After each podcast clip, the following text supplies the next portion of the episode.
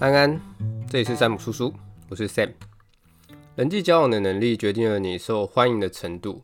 事业想要成功，人生想要过得幸福，就要看大家能不能改善人性的弱点，掌握人际交往的技巧。石油大王洛克菲勒说过，如果人际交往的能力能够用钱买得到的话，他愿意付出巨额来买，因为它是比世界上任何商品都还有价值的东西。心理学界三大巨头之一的阿德勒说过，人的烦恼都来自于人际关系，可见人际关系真的很重要。那今天不是要来讲阿德勒的书，关于阿德勒，以后我们专门做一集为大家讲解。今天要分享的书是卡内基的书，叫做《人性的弱点》。这本书全球畅销三千万本，被誉为沟通技巧的圣经。作者戴尔·卡内基，他是美国著名的人际关系大师。成功学大师、畅销作家、演说家，《纽约时报》曾经报道过，除了自由女神之外，卡内基就是美国的象征，相当厉害的一个人啊。那这本《人性的弱点》就是在说，我们人啊，只在意自己，很少关心别人，别人做得好，也很少给人家赞美，也不懂得换位思考，遇到问题也是先怪别人。我在台湾遇到问题都是很有礼貌的，先问候对方的妈妈。所以卡内基哦，就要来教我们如何改善人性的弱点，让我们的人际关系变得更好。那想要有好的人际关系，我们就要来讲到人际关系的三大技巧。书中的故事都是围绕这三大技巧来讲的。第一就是善待别人，避免争论、批评、指责跟抱怨。第二就是真心的称赞别人、欣赏别人。第三就是换位思考，多去理解别人。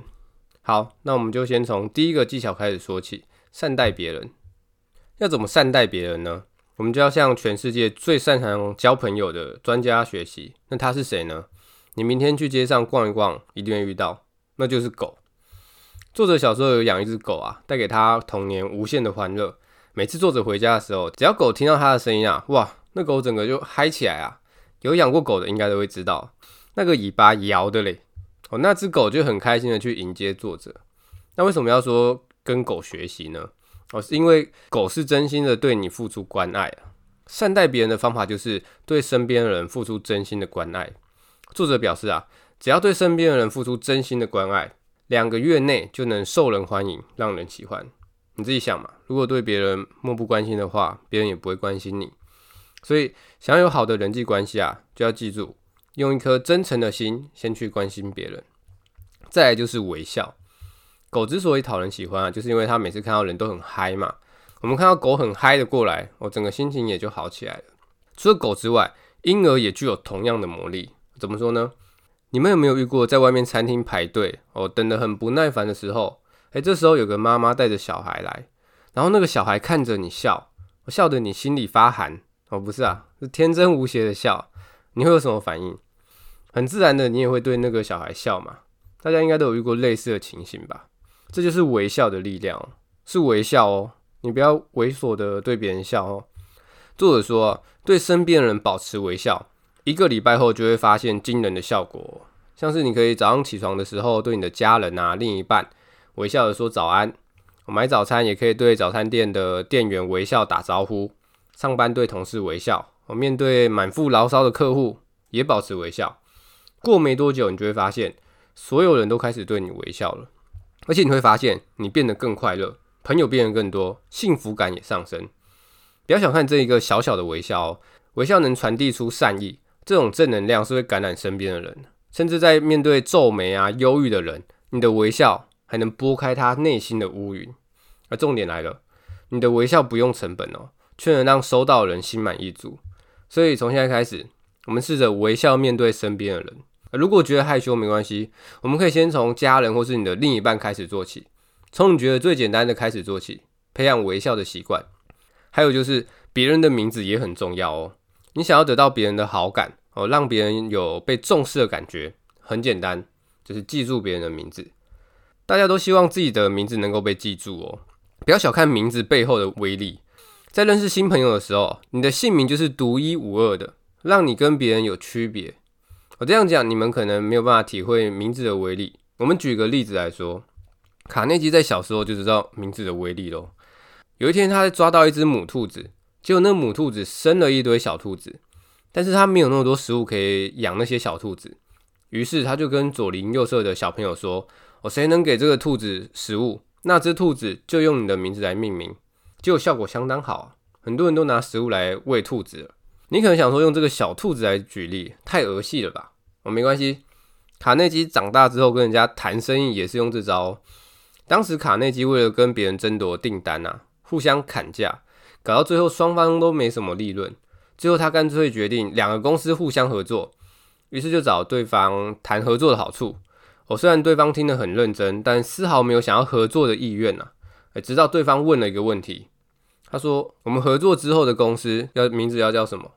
我，卡内基就直接回答：“就用你的名字来命名吧。”哦，结果对方就一脸很满意的说：“来，来我们房间哦，咱们好好的谈。”是我想歪吗？我为什么要去房间谈？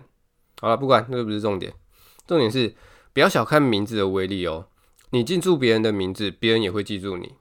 那讲完了，真心对待别人哦，微笑面对别人，还有记住别人的名字之后，这样还不够。我们还要注意的是，避免争论、批评、指责跟抱怨。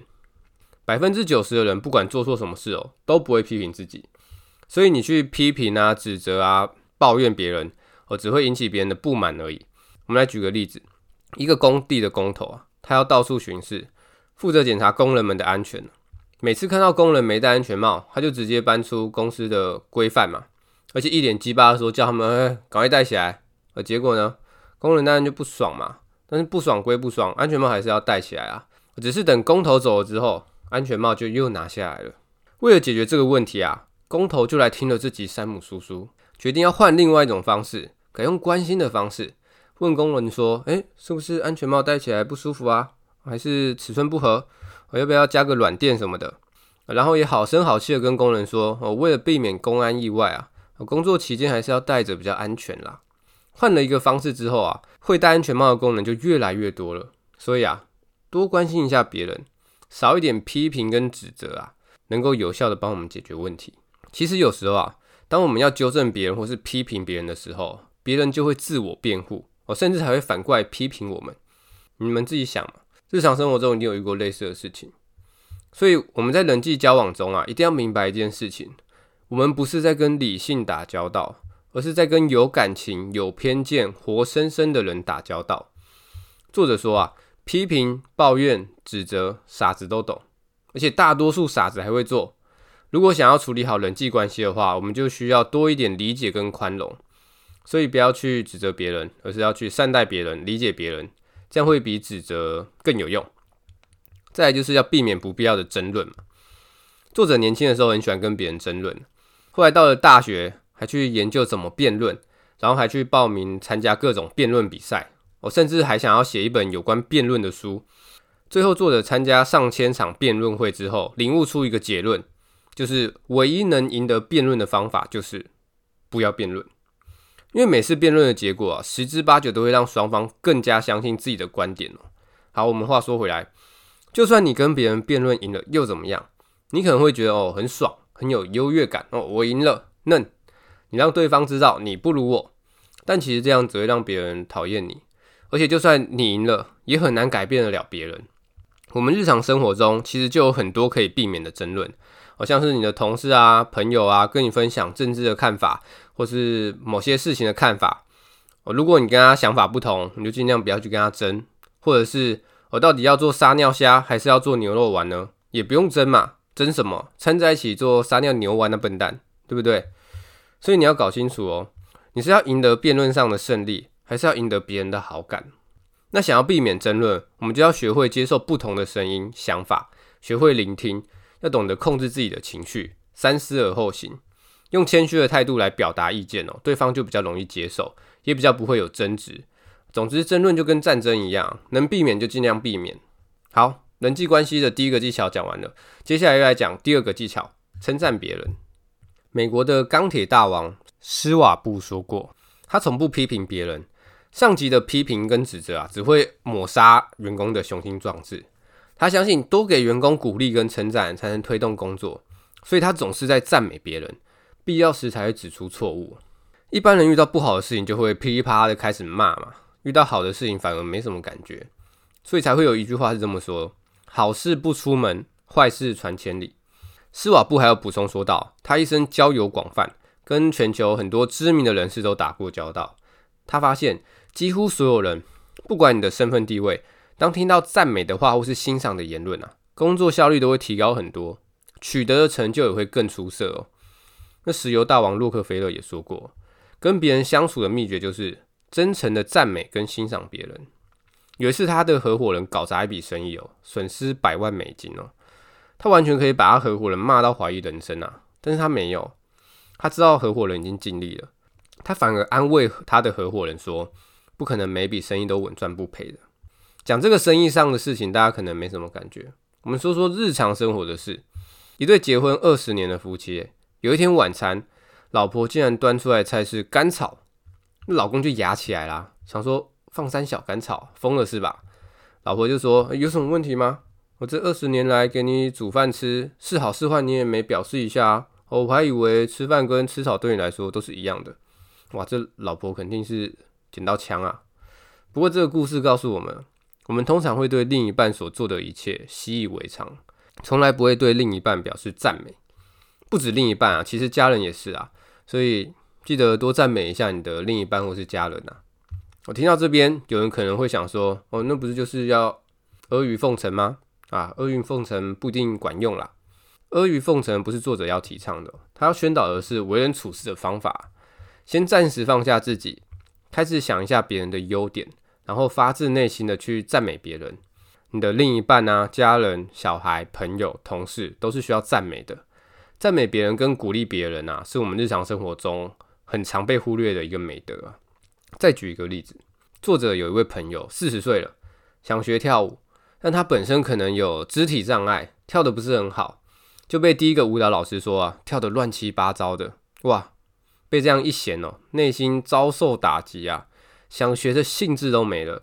但是后来换了另一个老师，哦，另外一个老师反而是用鼓励的，诶，说他节奏感不错，哦，还有一道光从天灵盖喷出来，我是百年难得一见的练武奇才。我没有啊，这这我自己加的。我作者的朋友虽然知道自己不是练武奇才啊。但是听老师这样鼓励，至少比较有动力继续练下去。那这样持续的练啊，最后就是会越跳越好嘛。其实你们可以想一下，对自己的另一半、家人、小孩或是同事说：“哎呀，你没天分啦，笨手笨脚的，成不了什么大器啦。”用这种方式啊，只是在抹杀他们想要进步的动力而已。所以多用鼓励跟赞美的方式啊，我相信他们可以做到，效果会比较好。其实只要是人啊，都渴望鼓励跟赞美，这是不分年纪的，大人、小孩、老人都一样。我们就来举一个赞美别人的好处。有一位 A 先生也是一样，听完我这集之后，开始实验看看赞美别人会得到什么回馈。有一次他跟他老婆去他老婆的亲戚家，由于他老婆有事，就剩下 A 先生在亲戚家陪姑妈聊天，他就开始想说要练习赞美别人。他首先就称赞姑妈家相当的漂亮。那姑妈就觉得，哎呦，这年轻人识货哦，有眼光哦。于是姑妈就开始说，这是她年轻的时候跟她老公一起设计的房子。他就开始带 A 先生参观房子嘛，介绍一些家具啊、纪念品。介绍完房子之后，走到车库介绍车子。哦，车子是一辆几乎全新的高级帕卡德。哦，这辆车就是复古的老爷车啊。姑妈就说，这台车是她老公去世前买给她的。哦，她走了之后就没再开过了。哦，年轻人，我看你眼光很好，我就把这台车送给你了。这 A 先生马上就说：“，不行啦，不行啦，我不是你的直系亲属哦，你应该把车留给其他家人我，其他家人一定会很喜欢这台车。”姑妈就说：“他们只在等我过世啊，想分我遗产而已啊。这台车我也不想卖给别人，我看你很有眼光，我就想送给你。”虽然 A 先生极力拒绝这份礼物啊，但最后还是不得不收下。因为如果不收下的话，会让姑妈不开心。我们不要让老人家不开心。这个故事告诉我们啊，要多称赞老人家，搞不好一个称赞，突然得到一栋房子、或一台车子，或是金银珠宝等等的，对不对？哦，不是啦，是人即使到老了，也是一样渴望赞美的。一个简单的赞美跟微笑一样，不用成本，却可以让收到的人心满意足。大家可以试试看，多赞美身边的人，搞不好会有意想不到的收获。好，那最后要来讲人际关系的第三个技巧，也就是换位思考。我们人呐、都喜欢谈论自己的需求或是兴趣。然而，这些需求跟兴趣，别人是不会关心的。就像你只在乎自己的感受一样，大家都只在意自己。所以，想要有好的人际关系，甚至想要说服别人，都是需要用到换位思考的。想要跟别人有话聊，可以观察看看对方的兴趣，或聊聊对方有兴趣的事情。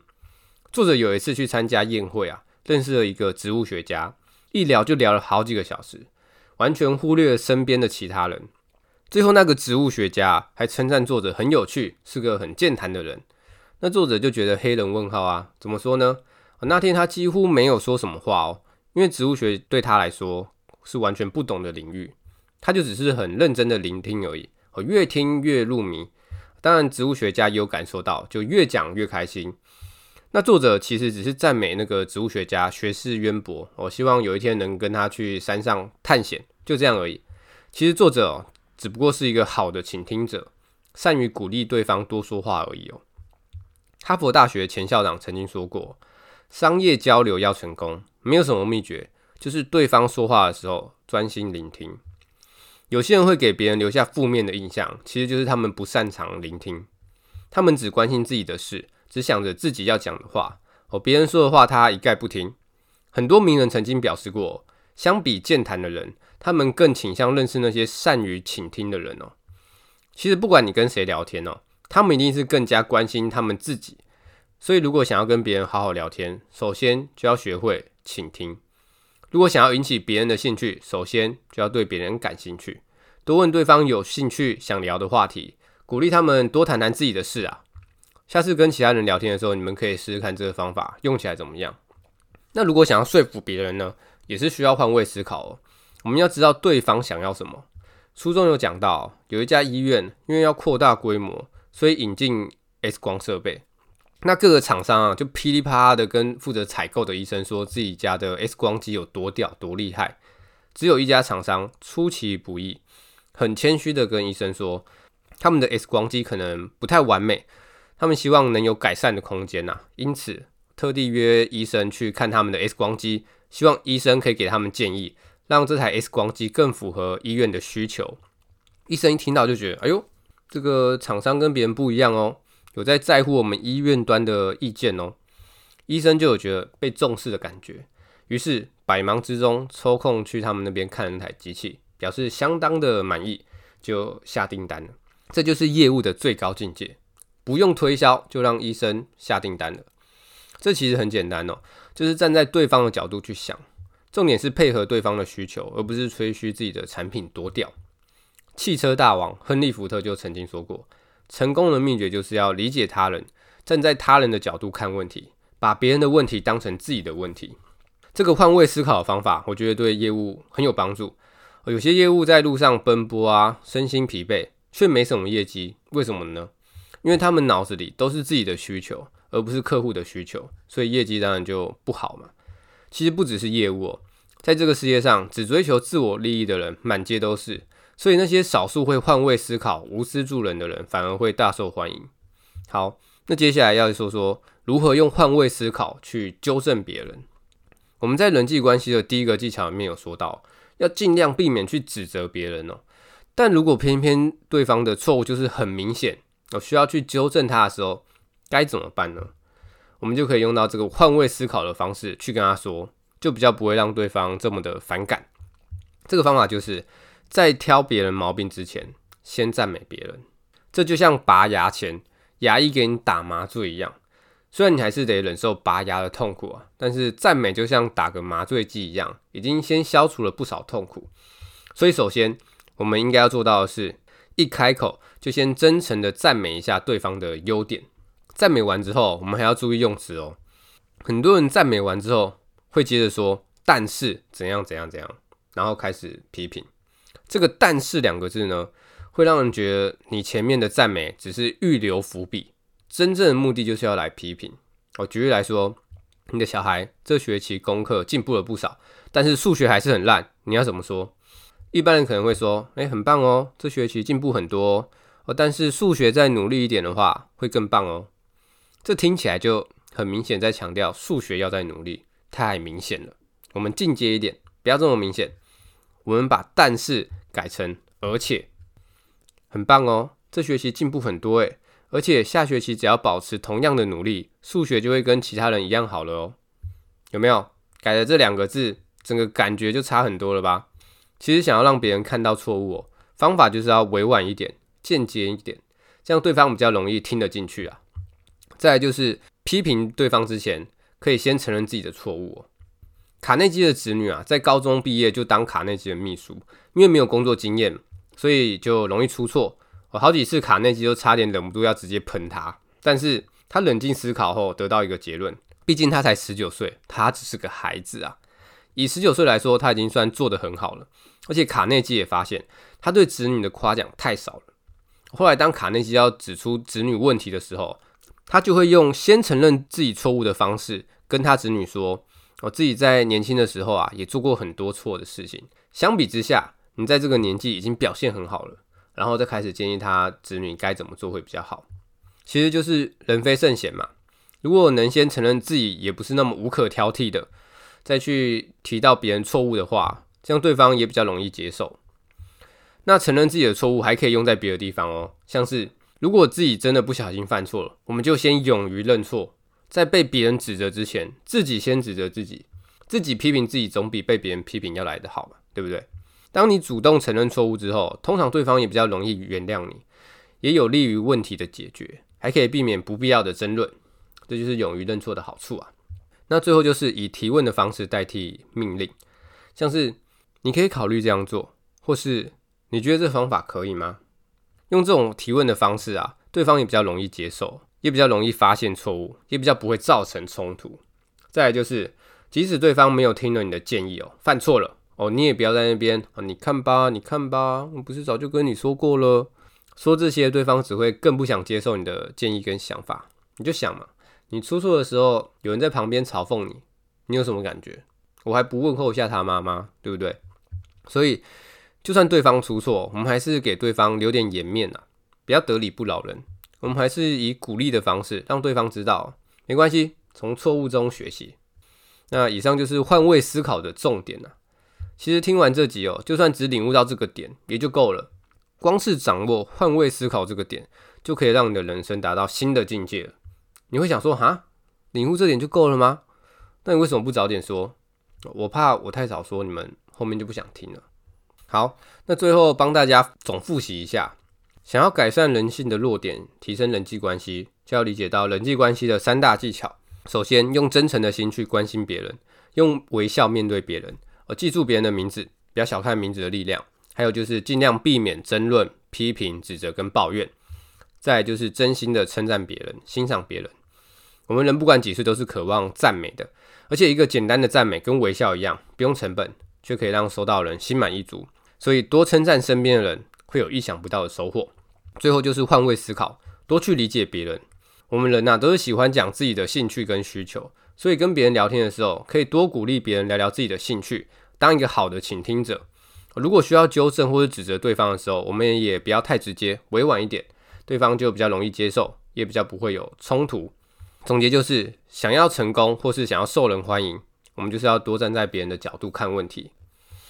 我在看这本书之前啊，很喜欢跟别人争一些有的没的，只要觉得对方有问题，就想教育他一波。很多话也是想讲就直接讲，比较不会修饰，也真的很少去赞美或是鼓励别人。那看完之后，我就理解到，争什么啊？缠在一起做撒尿牛丸的笨蛋，争一些有的没的，真的没有意义。争赢了又怎么样？对方也不会改变，反而还会讨厌你。我一开始会去关怀一些独居老人啊，看能不能得到一栋房子之类的。我是开玩笑的。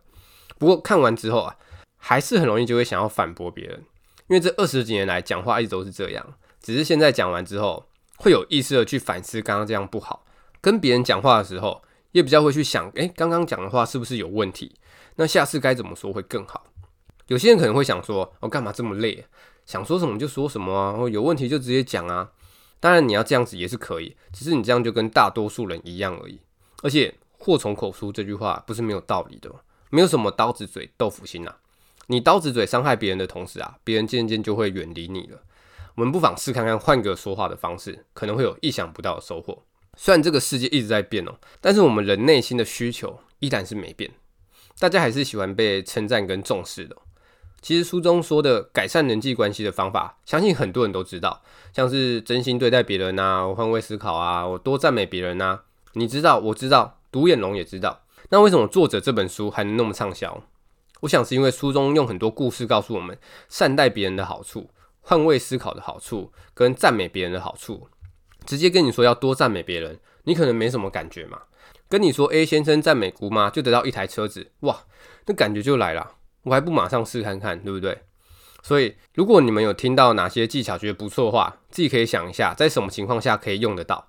但是要注意哦，不是说去称赞别人或是鼓励别人就一定马上有用哦，要多试几次，相信你的人际关系一定会有所提升。有什么问题都可以留言告诉我，或是私讯我的 IG。那觉得不错的话，这集学到的马上就能现学现卖，在下面的评论区五星鼓励一下。虽然我不会送你车子，但是你的一个鼓励都会是我继续做下去的动力，让我可以持续分享好书给你们。那这集就分享到这边，拜。